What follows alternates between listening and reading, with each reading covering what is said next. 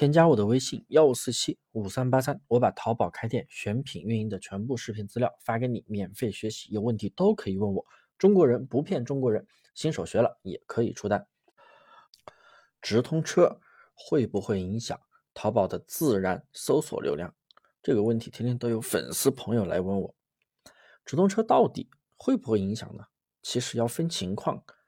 如果啊。你连选品都没有做好的情况下，你直接去开车，那么效果一定非常非常的差。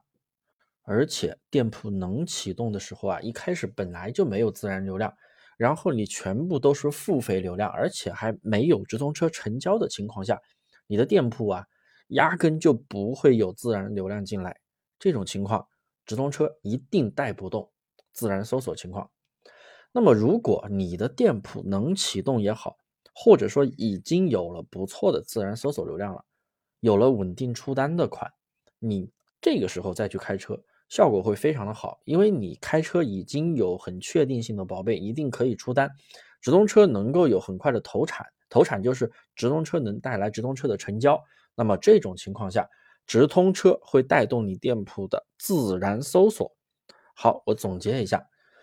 如果直通车没有一点投产，也就是直通车你花了钱一分的投产，一分钱都没有成交，或者说成交的额度超级低，投产比可能就一个点、两个点、三个点，那对不起，自然搜索流量肯定带不起来。